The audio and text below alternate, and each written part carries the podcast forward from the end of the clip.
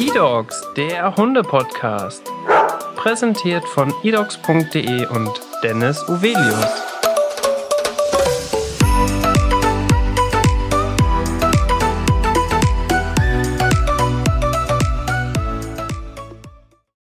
Hallo und herzlich willkommen zu einer neuen Podcast-Folge. Mein Name ist Dennis Uvelius und heute spreche ich mit Dodo alias Dominik. Herzlich willkommen im Podcast. Hallo Dennis, danke dafür, dass du mich hast.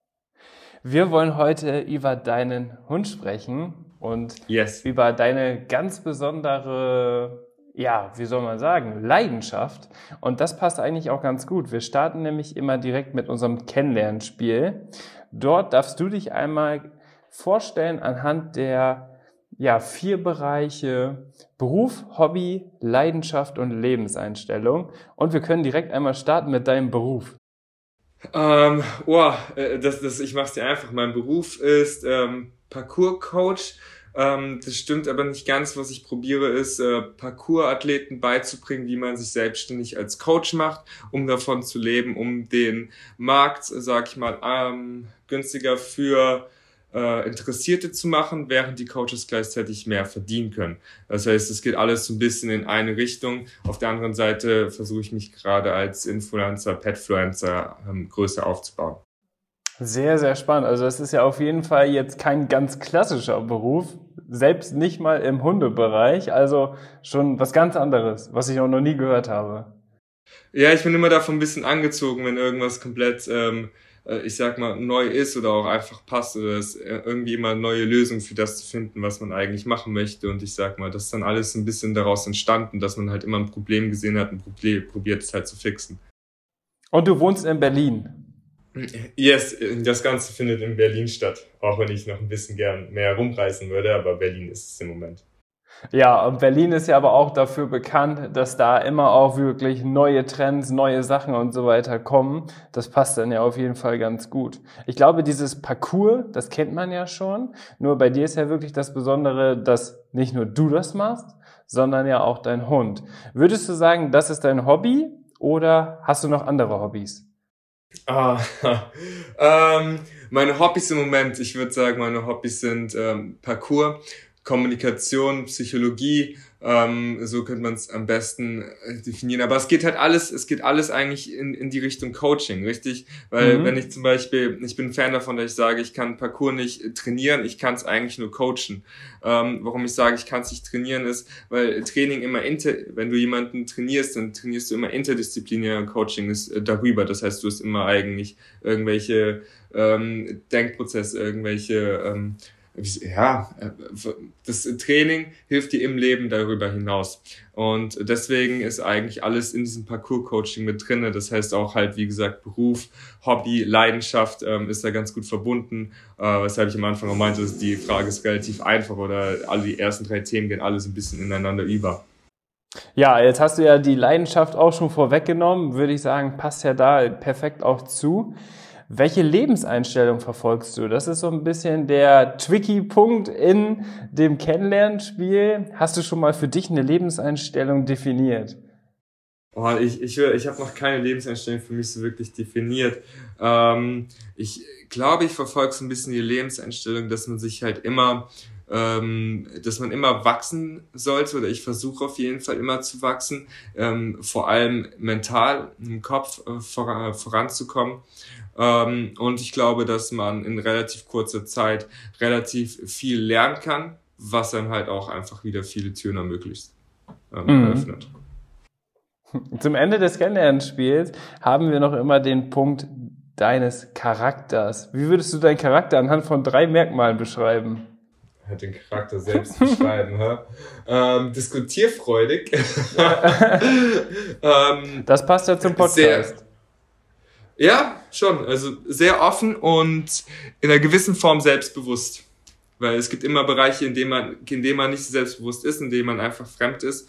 Ähm, aber ich sag mal, in den Bereichen, in denen ich mich aufhalte, sehr selbstbewusst. Als Einstiegsfrage im Podcast starten wir eigentlich immer ganz gerne mit der Frage, wie bist du überhaupt auf den Hund gekommen? Denn es gab ja irgendwann mal die Situation, da hast du dir deinen eigenen Hund geholt oder hattest du früher in der Familie immer schon Hunde? Wie war so dein erster Kontakt? Wie fing alles mit den Hunden an? Wie bin ich auf den Hund gekommen? Mein erster Kontakt, ich kann mich noch vage dran erinnern, wir hatten in, äh, okay, meine Familie, Eltern, fünf Kinder, mit Onkel und Großeltern in einem großen Haus gelebt. Ähm, und ähm, dann zwei Hunde, aber nur an einen kann ich mich noch erinnern und der Kontakt war, war eher ähm, kritisch, da ähm, es war ein Cocker Spaniel und der hat angefangen oder äh, das, es hat angefangen, dass äh, wir waren damals genau, dass die Kids sich nicht mit dem Hund so gut vertragen haben und der Hund, glaube ich, dann auch so ein bisschen Aufmerksamkeit gesucht hat. Warte mal ganz kurz. Mhm. Für den Sound. Baustelle in, Baustelle in Berlin?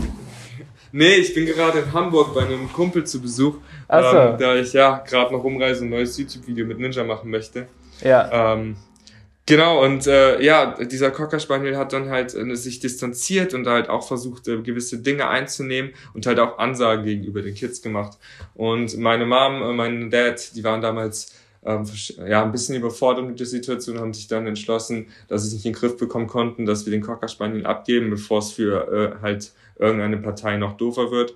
Und von da an hat sich eigentlich so eine leichte Hundephobie bei mir und meiner Schwester durch, bei meiner Schwester und mir durchgesetzt. Und ähm, das hat sich dann erst, da, damals waren wir drei, vier Jahre alt und das hat sich dann irgendwann gelockert, als ich so 20, 21 war. Und ähm, ein bisschen früher sogar. Und einer meiner besten Freunde aus dem Parcoursbereich, ich ihn Mops geholt hat, James.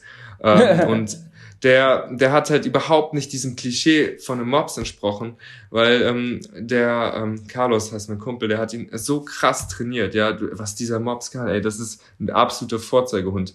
Ähm, okay. Hätte der zum Beispiel bei Top Dog mitgemacht, so ich sag dir, der hätte rasiert, weil er einfach so on point ist. Der läuft immer unangeleint, ist immer an jeder Straße, hält er 100%ig. Äh, wenn ich habe noch nie irgendeinen schlechten Hundekontakt von ihm eigentlich, was ist Hundekontakt gesehen. Er ist einfach sehr selbstbewusst, weiß aber auch, wenn er halt eventuell nicht zu nahe kommt, jemanden auf die Pelle rücken muss. Und dann kann er sich halt außen hängen an der Wand einfach nach oben ziehen ist super krass durchtrainiert und war eigentlich so dieser Urgroßvater vom Parcours, weil der Carlos damals schon halt ähm, mit dem Mobs Agility gemacht hat und das dann einfach auch draußen an den Mauern halt logischerweise, was irgendwo nah lag ähm, mhm. bei uns im Sport, halt einfach ausprobiert und ähm, das war dann halt einfach diese, diese Erleuchtung. Du sagst, äh, das klingt jetzt ein bisschen doof, aber wenn ein so typisch unfitter Hund, in Anführungszeichen, genau, wie, ja. wie ein Mops sich da hochziehen kann, so was, was könnte ich denn dann halt mit einem, ich weiß nicht, belgischen Schäferhund, Border Collie, kannst du jetzt jeden ähm, vier fitten Hund oder jede fitte Rasse, wie gesagt, wieder in Anführungszeichen, ähm, hier einsetzen. Aber was ist dann rein theoretisch möglich in dem Sport und wenn du vor allem halt auch das Gedankengut ähnlich betrachtest bei einem Hund wie bei einem Menschen. Und ähm, dass du, dass du halt einfach sagst, hey, wir können ja halt einfach jemanden unterschätzen, überschätzen und wir können versuchen, jemanden zu fördern und dieselben Weisheiten versuchen halt an einen Hund zu vermitteln, was natürlich immer nur bedingt in der Kommunikation geht. Aber ja, es waren einfach viele Fragen, die, viele Möglichkeiten, die aufgezeigt worden sind.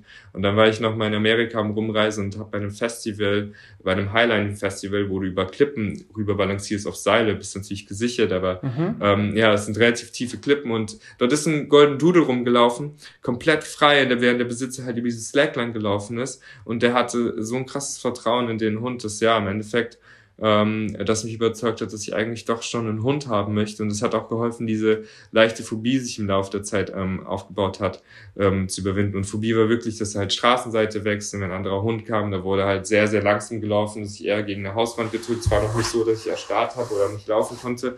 Das war bei meiner Schwester eher so. Aber das war ein sehr interessanter Weg von halt relativ weit weg aus der Hundewelt bis hin zurück in die Hundewelt. Und als ich dann nach Berlin gezogen bin und so langsam mich selbstständig gemacht habe, ähm, habe ich halt auch ja einfach angefangen zu suchen und dann hat mich irgendwann ein Bild von ähm, Ninjas Schwester überzeugt, ja, hinzufahren, mir die Hunde anzuschauen und dann ist Ninja schon aufs Sofa hochgesprungen und ist halt mitgekommen, weil wenn du nach einem Hund suchst und du weißt schon, in welcher Welt du dich eigentlich selber auffindest, ja. dann weißt du auch, was irgendwo passen sollte, ähm, darauf halt auch für einen Border Collie entschieden. Und genau so ist Ninja in die Welt gekommen. Das ist eine Wahnsinnsgeschichte. Vor allem dieser Punkt, den du gerade gebracht hast, Agility und Mobs in einen Satz, hat man auch ganz, ganz selten bislang gehört, wahrscheinlich auch noch nie. Aber da sieht man ja auch wirklich, was möglich ist und was nicht möglich ist. Und du hast schon im Vorfeld vor Ninja mit Parcours gestartet oder war das auch zeitgleich? Nein, äh, also ähm, ich persönlich trainiere Parcours jetzt seit 2017 glaube ich, und ähm, ich unterrichte das jetzt seit zehn Jahren. Und äh, da muss man sagen, es gibt, also ich persönlich weiß, das wird nicht so gern sehen, aber ich mache schon Unterschiede, wie sehr man den Sport praktizieren kann und würde mich selber immer eher aus der Hard, aus dem Hardcore-Kern der Szene beschreiben. Das heißt, vor allem damals eigentlich jeden Tag rausgegangen und das war der absolute Hauptfokus. Ähm, und alles, was ich nebenbei gemacht habe, war eigentlich nur irgendwie, um dass ich den Sport weitermachen kann. Ich bin auch gelernter Banker, dann aber direkt gekündigt, weil ich eigentlich eh mein ganzes Geld und Zeit außerhalb äh, der Ausbildung nur dafür verbraucht habe, ähm, halt zu trainieren mhm. und halt zu unterrichten. Und da hat sich auch relativ früh halt dann viel, ich sag mal, haben sich viele Fragen aufgetan, da ich, ähm, da ich im Coaching, ich war nicht unbedingt der Vorzeige-Coach, den du heute irgendwo hinstellen kannst. Und ich habe halt damals schon zum Beispiel einen sieben- oder achtjährigen ähm, und einen Zwölfjährigen im Private Coaching gehabt. Das ist, ähm, ich habe mich mit den Eltern richtig gut verstanden und ähm, das waren beide, die waren beide sehr talentiert. Und ich war schon immer eher jemand, ich arbeite gerne jemand mit jemandem, der sehr motiviert ist. Talentiert ist gar nicht so wichtig, aber der richtig Bock hat, diesen Sport halt bis zum Herzen kennenzulernen. Bin ja. dann halt damals auch schon mit dem Minderjährigen zum Beispiel auf Dächern lang balanciert. Sowas, was ich heute natürlich nie mehr machen würde oder machen kann, als Coach, der das halt offiziell macht oder davon lebt. Ähm, aber ja, dadurch machst du halt ganz andere Erfahrungen, richtig auch, wie der Kopf eigentlich funktioniert, wie du jemanden voranbringst, wenn du wirklich über Motivation und wenn du arbeitest und wie du mit Ängsten umgehst. Und ähm, ich glaube, das hat dann auch so ein bisschen halt dahin geführt, dass ist halt dann eine Frage, ne? Was, wie gesagt, was kannst du denn mit dem Hund eigentlich machen oder mit einem Kopf, äh, wenn du halt da auch ganz anders kommunizieren kannst und der nicht so viel over, overthinkt. Also das heißt, der sich selber eventuell nicht so krass im Weg steht, wie ein Mensch sich selbst im Weg stehen kann. Ähm, mhm. Das nicht ganz fair ist, weil kommt ja auch wieder drauf an, auf den individuellen Hund, auf den individuellen Menschen, aber im Overall würde ich sagen, dass ein Hund sich nicht so krass verkopft und du da ja auch äh, anders im Kopf arbeiten kannst. Wie lange ist Ninja jetzt schon bei dir? Ähm, dreieinhalb Jahre, vier Jahre. Und wann hast du damit gestartet, ihn ein bisschen, ich sag mal, du hast ja wahrscheinlich erstmal ganz klein angefangen und ihn ein bisschen ins Training mit integriert. So, wann wurde es konkreter, wo du dann vielleicht auch gesagt hast, ey, es funktioniert richtig gut, wir üben immer weiter, so, wir teilen uns ja diese große Leidenschaft äh, und geben da richtig Gas? Ich, ich würde sagen, ab vier, fünf Monaten kannst du sagen, dass es mehr äh, Sportform angenommen hat oder wie du den Sport beschreiben willst. Ähm, oder da hast du klar gesehen, okay, da, da wird was gemacht. Aber von Tag eins habe ich angefangen.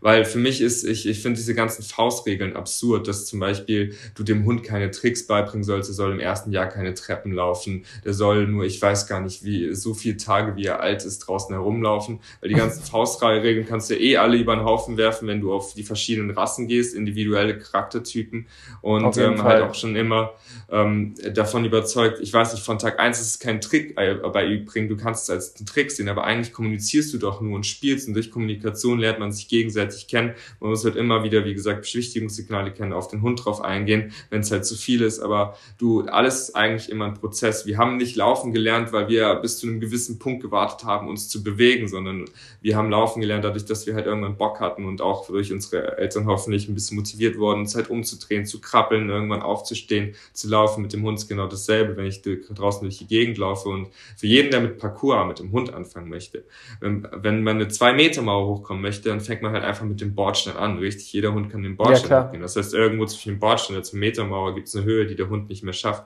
Und ähm, es geht gar nicht darum, dass man diese Höhe jetzt ganz genau fest definiert, aber dadurch, dass man halt immer wieder einfach guckt, so hey, geht die Mauerhöhe, gehen diese zwei, also die Mauer ist jetzt fünf Zentimeter Höhe, schafft mein Hund da noch hoch, schaffe ich es persönlich auch hoch, man kann es ja genauso so sagen. Und dadurch, dass man es immer wieder wiederholt, so wird der Hund stärker, richtig? Genauso auch mit dem Treppenlaufen. Ich will natürlich nicht vom Tag eins an, weiß nicht, zehn Stockwerke nach unten den Hund laufen lassen. Da stimme ich vollkommen zu, ist wahrscheinlich zu viel für die Gelenke. Aber so zwei, drei Treppenstufen ganz unten halt zu gucken, wie der Hund sich schlägt und den schon mal damit so ein bisschen halt nicht hart zu konfrontieren, aber zu sagen, hey, das wird eine Situation, mal gucken, wie du damit umgehst, ohne dass ich gleich Panik habe, ist doch ja eigentlich grundessentiell, um halt einen gesunden Hund zu haben auch. Ja, ich glaube, das ist ja wirklich alles genau das, was man spielerisch erstmal erarbeitet Und das ist aber ja wirklich die Grundlage. Ich glaube, die wenigsten Menschen überfordern den Hund früh, sondern die meisten Menschen ähm, legen vielleicht den Fokus gar nicht so weit auf die Ausbildung oder einfach auf die Erziehung und haben dann zum späteren Zeitpunkt Probleme, weil diese Anfangszeit ist ja wirklich die, wo man wirklich auch den Hund prägt, ne? wo man den Charakter prägt, wo man wirklich die Erziehungsbereitschaft auch zeigt. Und äh, wenn man diese Zeit verpasst und erst vielleicht nach der Faustregel, die es gibt, nach ein Jahr anfängt, dann fehlt dir halt schon ein Jahr. Ja, voll. Du, äh, du bist eigentlich voll spät dran und du hast, du hast den Hund nicht geschont oder geschützt, du hast dich selbst nicht geschont oder geschützt. Du, ihr habt euch die Welt einfach härter gestaltet. Mhm. Und also ja, da kann man relativ viel drüber philosophieren. Aber deswegen finde ich es wichtig, von Tag eins einfach sich auch schon ähm, zu überlegen, was will ich denn persönlich und auch äh, die Werte festlegen, was glaube ich ist wichtig, auch wenn die natürlich im Laufe der Zeit nochmal überdacht werden müssen, weil man einfach immer wächst als Mensch. Aber sich selbst halt so ein bisschen die Werte festzusetzen, auch dass man halt nicht von, von jedem von jeder Aussage, die man draußen hört, sich gleich halt irgendwie ins Zweifeln bringt, dass die eigene Hundeerziehung eventuell falsch sein kann. Weil ich meine, jeder kennt das eigentlich, wenn man das erste Mal vor allem einen Hund hat und durch die Gegend geht, dann ist jeder Mensch auf einmal ein Hundeexperte, jeder, der einen Hund hat, richtig? Mhm. So, aber und dann hast du ganz schnell halt drei verschiedene Meinungen zu einem Thema und wonach richtest du dich jetzt? Ähm, aber ja. Wie sieht denn, wie sieht denn so dein Alltag aus und wie sieht so dein Training aus mit Ninja? Ähm, ha, Alltag immer, ich, ich mag es, wenn es unterschiedlich ist, um fair zu sein. Ähm, wenn ich jetzt wirklich in Berlin bin und coache, dann habe ich drei Tage in der Woche, wo ich nachmittags, abends coache ähm, und zwei Tage davon zwei Stunden, am anderen vier Stunden, das heißt meistens so zwischen drei und sieben. Ähm, und ich stehe, ja, ich stehe eigentlich an einem normalen Tag. Ich stehe so zwischen zehn und zwölf auf, relativ spät, ähm, wenn ich kann. Ähm, es geht natürlich nicht immer. Und ähm, dann ja, bin ich mit Ninja erst mit draußen unterwegs, ähm, äh, frühstücke ganz, ganz entspannt und mache schon so im ersten Social Media ähm, ja, Content oder eher Messages beantworten. Mhm. Ähm, weil ich mir da immer versuche, extrem viel Zeit zu nehmen und jedem, der sich Zeit genommen hat, eine Frage zu stellen, halt auch wirklich ähm, ja informativ zu antworten, weil ich glaube, es kann mehr Information in der Hundewelt draußen sein. Das kann ich und, verstehen. Ja, und, und dann geht's, dann geht's raus mit Ninja, ähm, meistens Coaching und dann gleichzeitig, wenn ich coache, trainiere ich halt auch. Ich trainiere Ninja dann auch. Das heißt, Trainings sind immer kombiniert. Ninja trainiert mit uns und er hat kein eigenes Training. Das heißt, mit uns, er trainiert in der Szene, in der Community, aber auch halt, wenn ich Training gebe, dass er halt mit den Kindern, Jugendlichen, Erwachsenen zusammen rumgehen darf, zusammen seine Sprünge entscheiden darf und die ähm, Teilnehmer aus meinem Kurs dürfen auch alle mit ihm trainieren wo ich ganz, ganz stark unterscheide. Jemand Fremdes, ich werde sehr, sehr schnell sehr pissiger, wenn das so sagen darf schon, äh, wenn jemand meinen Hund einfach nur anfasst oder halt auch äh, so Zeichen auf der, Spra auf der Straße gibt, so oder irgendwelche Signale ja, macht, ja, weil ich ja. halt denke, ich meine, jeder Hundebesitzer kennt das eigentlich, man spricht ja auch so einen Menschen nicht an. Ähm, und keiner darf mit ihm arbeiten, der ihn nicht kennt, weil, um fair zu sein, du halt auch schnell, also er ist schon gut da drin, aber den Hund immer noch dazu bringen kannst, halt eventuell Dinge zu machen, die, wo es, wo es ein bisschen kritischer ist oder äh, die Menschen überschauen halt nicht unbedingt jede Gefahr. Und ja, da vertraue ich dann halt nur der eigenen Gruppe, die dürfen dann mit ihm arbeiten und so sind die Trainings halt miteinander verbunden. Und dann, weiß ich, bin ich eine Nachteule. Relativ lange immer unterwegs. Dort da schneide ich ja mhm. meistens eigentlich auch die YouTube-Videos oder mache halt einfach das, was irgendwie anstehen muss. Und ähm, ja, Ninja schließt sich dem super an. auch eine Nachteule geworden, um fair zu sein. Aber ich finde das ja richtig stark, dass du auch dann deinen Schülern und so weiter die Möglichkeit gibst, mit Ninja zu trainieren, weil das ist ja, glaube ich, auch nicht unbedingt selbstverständlich. Und was ich, was auch, oder was, ich habe mir jetzt eine echt eine gute Frage, die ich unbedingt stellen muss. Ähm, ist es so, dass Ninja auch anderen Hunden, die dann jetzt mittrainieren zum Beispiel, dass man, also dass der den Hunden auch was beibringen kann. Also dass er quasi so ein bisschen diesen Trainerpart für die Hunde auch übernimmt. Äh, geht. Ähm, sehr, sehr begrenzt in einer Form. Äh, lass mich so erzählen. Wenn er den Hund nicht mag, auf keinen Fall. Keine Chance. ähm, wenn, wenn der Hund, die Hundin sympathisch ist, dann kann es schon vorkommen, dass er halt so ein bisschen motivierend ist, ähm, aber sehr, sehr selten. Es okay. ist eher so, er checkt dann, er checkt dann, wenn ich ihn dazu benutze, um was vorzumachen, dass ein anderer Hund das nachmacht, weil wir halt meistens eigentlich über Copy und Paste und Wiederholung, Repetition is key, ähm, gehen und halt einfach immer probieren, den Hund sich selbst heranarbeiten zu lassen und dadurch äh, stärker zu werden, dass er halt sieht, hey, ein anderer Hund schafft das auch, ähnlich wie wir Menschen halt auch trainieren. Ähm, aber wenn er mit Welpen arbeitet, ist es anders. Auch die Welpen müssen, müssen äh, muss er mögen. Sobald er die Welpen nicht mag, äh, wird er mit denen nicht arbeiten. Aber wir hatten auch schon den Fall, dass wir einen kleinen Welpen, ähm, das war, das war eigentlich schon fast mindblowing. Der hat so einen ähm, kleinen, ich glaube Pudelwelpen auf der Straße gesehen. Der war super klein, ich weiß gar nicht, 12, 13 Wochen alt. Ist auch schon unangeleint ähm, auf der, ja, ähm, rumgelaufen. Aber ich fand, äh, dass die Besitzer eventuell ein bisschen nicht ganz dahinter waren, was der Welpe gerade macht. Oder ich hätte krassere Grenzen gesetzt, weil es halt eine Straße war, die nicht stark befahren war, aber der Pudel durfte halt frei rumlaufen, der Welpe. Und ähm, der ist dann Ninja gefolgt und Ninja ist halt Richtung Straße gelaufen, auf dem Bordstein, bleibt halt am Bordstein ähm, sitzen, hat sich hingesetzt und hat dann gesehen, dass der Pudel kommt und hat den Pudel halt angeschaut, ganz klar kommuniziert, hey, ähm, du musst hier sitzen bleiben. Der Pudel hat sich hingesetzt, ist wieder aufgestanden, wollte nach vorne gehen. Ninja hat den Pudel korrigiert, diesen kleinen Welpen, obwohl er ihn gerade kennengelernt hat, ähm, ist äh, dann selber auf die Straße gegangen und der Pudel ist sitzen geblieben. Und das war super krass zu sehen, weil ich weiß, ich weiß, vielleicht war der auch schon einfach nur mega heftig trainiert, aber ich glaube, ich als Mensch hätte niemals dem Pudel so klar sagen können, dort sitzen, also dem Welpen sagen können, dort sitzen zu bleiben an der ähm, Bordsteinkante, wie Ninja das gemacht hat. Vor allem, warum Ninja das gemacht hat, ist, weil er halt erkannte, dass von links ein Auto kam. Und Ninja ist selber sitzen geblieben, bis das Auto halt vorbei ist, ist losgegangen, hat dann nicht zum Pudel geschaut, sondern zu mir geschaut und dann runter zum Welpen. Und es war, es ist natürlich immer Interpretationssache, aber eine sehr, sehr starke, klare Kommunikation Situation und er hat auf jeden Fall eine Grenze aufgezeigt.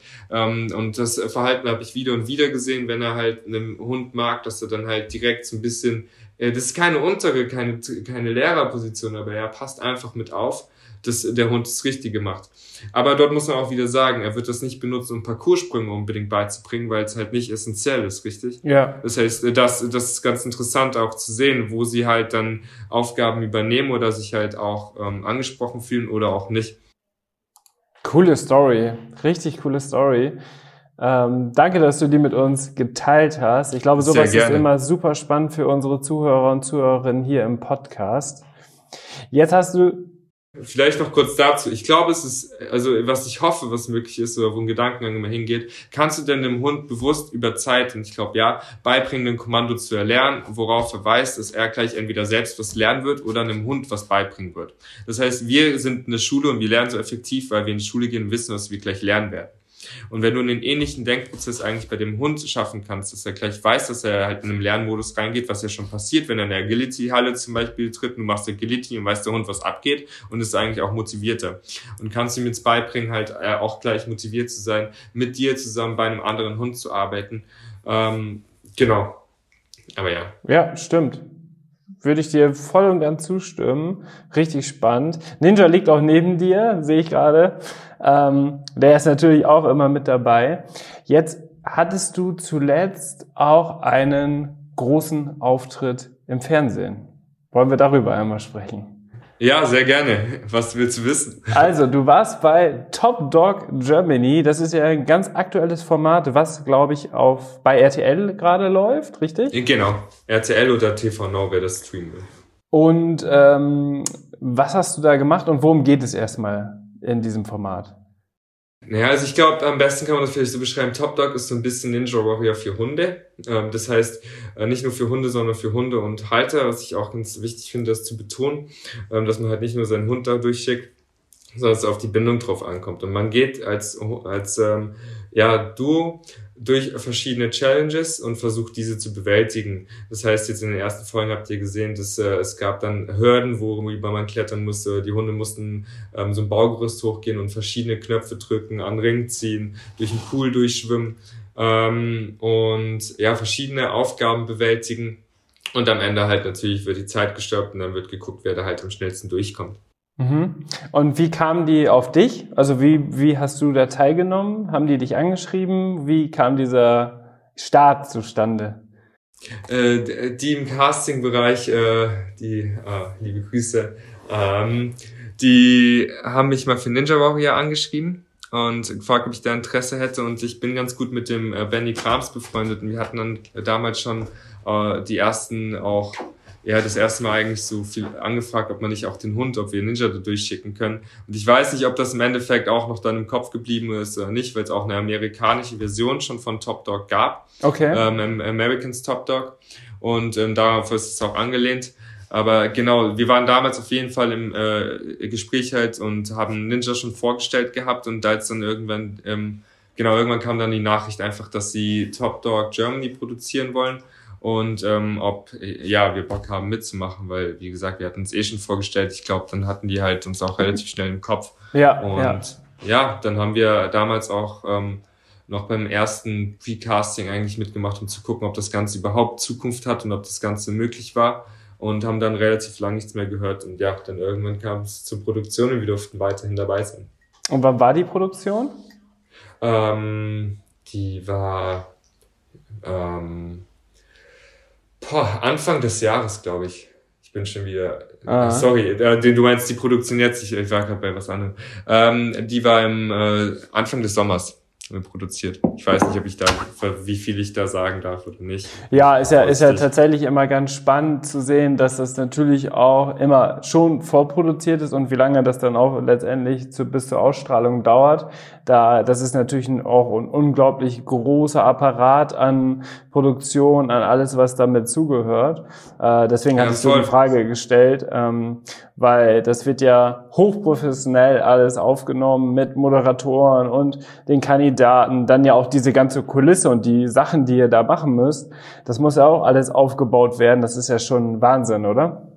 Ja, yes, voll. Ich glaube auch, dass, äh, dass viele halt, also was man nicht sehen kann, ist das, was im Endeffekt im Fernsehen sehen, ist das, was halt, es ist super interessant, aber das, was hinter den Kulissen abgeht, ist eigentlich noch viel, viel interessanter und zum Teil halt auch eine weitere Challenge, richtig, weil es braucht halt, wie du schon gesagt hast, so, ähm, so eine Folge zu produzieren, da hat ja eine relativ lange Zeitspanne und da werden die Hunde-Mensch-Teams ganz anders nochmal gefordert, als nur da durchzulaufen, sondern wie schnell, wie lange kannst du halt die Aufmerksamkeit bei dir behalten? Findest du selbst Möglichkeiten, halt dem Hund Pausen zu gönnen? Können, wenn er es braucht, wenn er es, wenn sie es braucht, äh, wie stark, und das finde ich mit am interessantesten. Es geht ja nicht nur darum, wie, wie krass die Hunde trainiert sind, sondern ey, wie gut können die auch einfach mal mit, äh, sag ich mal, gesonderten Situationen im Leben umgehen weil sie jetzt auf einmal länger wach sind oder einen anderen Rhythmus haben, in ganz anderen Situationen essen müssen, trotzdem halt eventuell auch auf ganz viele andere Hunde klarkommen müssen. Und die Hunde haben ja dann auch im Laufe der Zeit, die merken ja auch, wenn die zehn Stunden, elf Stunden dort sind, halt mit anderen Hunden irgendwie andauernd in, in einer ähnlichen Gruppe.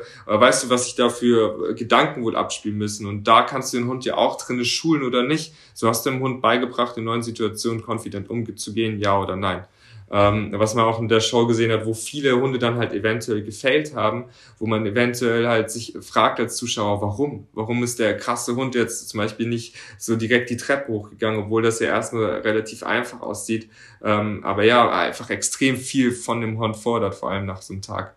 Mhm. Und wie lange warst du dann da vor Ort? Also lief das über mehrere Tage oder warst du einen Tag da zum Dreh? Ähm, also für die ja, für, für die Vorrunde war ich ähm, war ein Tag Proben, ein Tag Dreh. Das heißt, die Proben fallen aber relativ kurz aus, weil ja man möchte auch das, man möchte, worauf Wert gelegt worden ist, dass man die Bindung zwischen Hund und Mensch sieht und wie man halt diese Challenges angeht, ohne die jetzt einstudiert zu haben. Genau. Das ja. heißt, dann durfte man durfte schon vorher halt ähm, genau mal vorher einen Tag da zu proben, wo man sich ein bisschen anschauen durfte und äh, dann am zweiten Tag wurde es dann eigentlich abgedreht.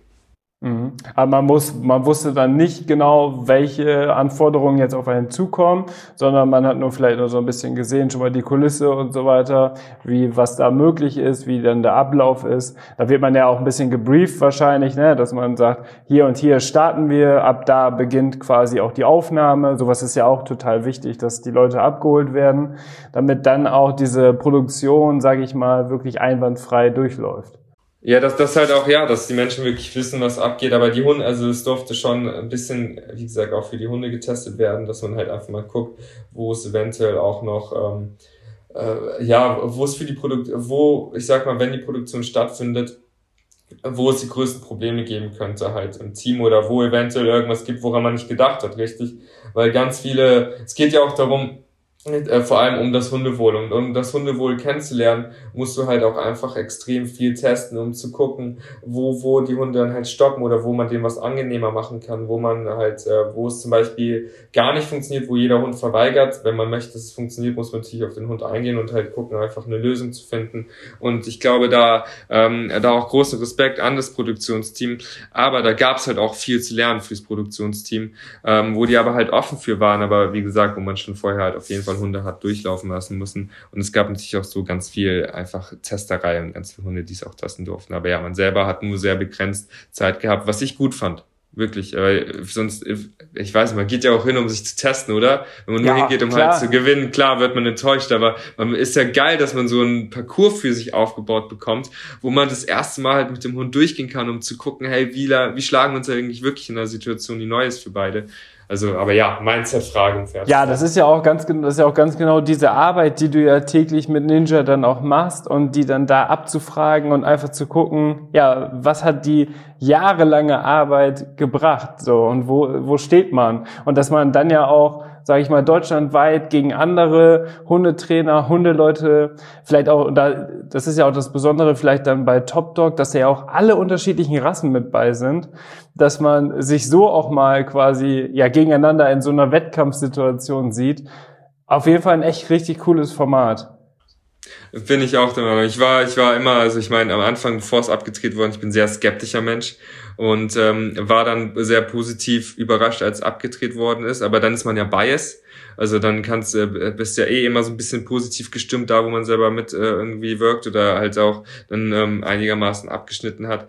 Aber dann war ähm, ja, auch als es jetzt halt an ausgestrahlt worden ist, nochmal zu sehen, wie es halt im Endeffekt dann auch wirklich weiterverarbeitet worden ist und wie der Eindruck von außen für andere Menschen ist, die es jetzt sehen. Mega interessant. Ich frage dann auch meistens eigentlich eher nicht, wie die Leute, ich, äh, ja, ich frage dann, wie die Leute halt das Aufmachen der Show fanden und meine erste Frage ist vor allem so, hey, wie habt ihr das Wohl des Hundes eingeschätzt oder wie es denen dort erging? Ja. Und das war halt auch sehr positiv wo, ja, wo ich im Endeffekt äh, drüber happy war. Natürlich gibt's immer noch trotzdem so ein bisschen Kritik auch von den eigenen, ähm, von vielen Leuten, die dort waren oder was ist, die da waren. Aber im Endeffekt muss ich halt sagen, man will es natürlich auch dem eigenen Hund irgendwo in gewisser Weise immer so leicht wie möglich machen. Und ich glaube, wenn man den Faktor wegsieht, dann äh, wirklich Respekt an die Show, wie es aufgemacht worden ist. Ja, und ich glaube, hast du auch schon gesagt, das kann ja jetzt immer auch weiterentwickelt werden. Man hat wieder neue Erfahrungen gesammelt. Ähm, ich weiß nicht, ist da in Zukunft auch noch was geplant oder wie ist das überhaupt? Ist das jetzt diese, diese Staffel, ist die jetzt durch? Ist das jetzt online? Kann man das jetzt streamen? Ja, ne? Äh, genau, die, also die erste Staffel, die, das sind die ersten beiden Folgen jetzt online. Die nächste kommt diesen Freitag raus um 20.15 Uhr. Ähm, und wie gesagt, entweder auf RTL oder auf TV Now kann man das dann streamen. Ähm, und ich, äh, wie es weitergeht, ist, glaube es kommen noch, ich weiß gar nicht, wie viele Folgen insgesamt. Auf jeden Fall bis zum 20.8. Vielleicht gibt's ja nochmal eine kurze Unterbrechung von ein, zwei Wochen und am 20.8. es wird dann das Finale ausgestrahlt. Und ähm, ich glaube, wie es dann weitergeht, dann musst du wahrscheinlich die RTL-Produktion selbst machen. ähm, also ich denke, ich weiß nicht, ich hoffe, dass es nächstes Jahr nochmal ist. Ich hätte Box nochmal zu machen, nochmal ja. daran teilzunehmen.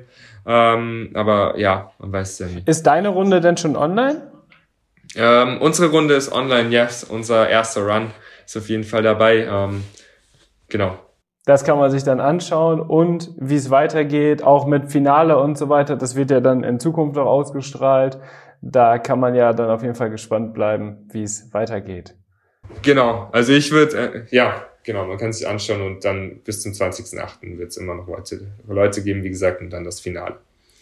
Also ja. ich würde es auf jeden Fall empfehlen, wenn man Hundefreund ist, glaube ich, verpasst man damit nichts. Auf jeden Fall. Tatsächlich bei uns am Stall haben die auch schon über das Format gesprochen. Fanden die alle mega spannend, weil da auch so unterschiedliche Rassen bei waren und alle, glaube ich, so ein bisschen abgeholt wurden, die selber. Ja, jeder haben. findet sich wieder, ne? Und äh, das ist, glaube ich, so dieses ganz Besondere an auch an diesem Format. Vielen Dank, dass du das mit uns geteilt hast, Dominik. Hey, super gerne.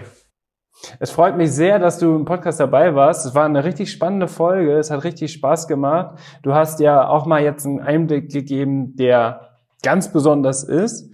Man kann dich auch auf Social Media verfolgen. Du hast gerade gesagt, du produzierst auch YouTube-Videos. Magst du uns einmal noch verraten, unseren Zuhörern und Zuhörerinnen, wie und wo man dich erreichen kann? Ja, sehr gerne. Also ähm, bei YouTube kann man einfach Parkour Dog Ninja eingeben und man wird uns finden. Und auf Instagram und äh, TikTok ist es einfach parkour.ninja. Parkour, P-R-R-K mit K geschrieben, weil die meisten kommen, glaube ich, vor allem halt auch in der Hunde- oder Pferdewelt aus dem Parcours mit C. Ja. Ähm, aber Parcours als Eigensportart wird mit K geschrieben. Und meine abschließende Frage in diesem Podcast. Yes. Kam der Name Ninja durch Ninja Warrior? Nein, der kam nicht durch Ninja Warrior. Das war einfach äh, ganz stumpf. Ähm, ich habe äh, ich hab mich für bei Namen, für Namen inspirieren lassen, auch viel von Freunden, viele Ideen durchgegangen und dann irgendwann habe ich gehapert zwischen Balu und Ninja, Balu und Ninja. Und dann äh, habe ich nochmal eine Abstimmung machen lassen, damals auf meinem persönlichen Channel, was so Leute generell denken und äh, auch wirklich, was sie denken, nicht nur ähm, eine äh, stumpfe Umfrage, sondern äh, der Name ist Programm. Der ich, Hund wird so. sich dem Namen nach entwickeln, auch weil du dem Hund deinen Namen nach behandelst. Und deswegen ist der Name immer relativ wichtig. Baloo war zu gechillt, Ninja hat eher ins Lebensbild reingepasst und deswegen haben wir uns für den Namen entschieden. Ja, sehr cool. Ich hätte mich wahrscheinlich genauso entschieden. Wenn ich abgestimmt hätte, hätte ich auch für Ninja auf jeden Fall abgestimmt. Das ist schon ein passender Name. Ja, definitiv.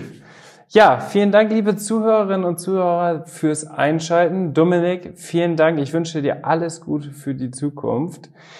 Gerne könnt ihr den Podcast auch bewerten. Und ich würde dir jetzt noch einmal das letzte Wort übergeben. Vielleicht hast du ja auch noch einen kleinen Tipp oder so an unsere Zuhörer und Zuhörerinnen, wenn die zum Beispiel auch mit Parcours starten wollen oder auch mit Parcours mit Hund, weil das ja das Besondere in dieser Podcast-Folge. Yes, ähm, oh, ich glaube, den Tipp, den ich geben kann, ähm, zwei Sachen. Nummer eins, Beschwichtigungssignale anschauen oder wiederholen. Jeder hat, oder ich hoffe, dass jeder irgendwann, als ich das einmal hat, anschauen, angeschaut, aber ich finde, jedes Mal wieder drauf zu schauen, hilft mir meinen Hund äh, halt ähm, zu verstehen. Und ähm, wenn man den Hund verstehen kann, einfach anfangen, dem Hund zuhören und halt auch äh, sich selber zuhören. Wenn man halt, wie gesagt, mit Parcours anfangen möchte, guckt doch einfach erstmal, kommt die gemeinsam auf eine Wand, kommt die einzeln auf eine Wand hoch ähm, und ähm, ja, es einfach ausprobieren. Das ist wie immer oder der größte Tipp eigentlich. Egal was man ausprobiert, ihr werdet wachsen dadurch, dass ihr es macht. Ähm, genau. Und ansonsten vielen Dank, Dennis, dass ich hier sein durfte und äh, war sehr nice, war cool, dich kennenzulernen. Und, ja. Vielen Dank und bis zur nächsten Podcast-Folge. Ciao, ciao.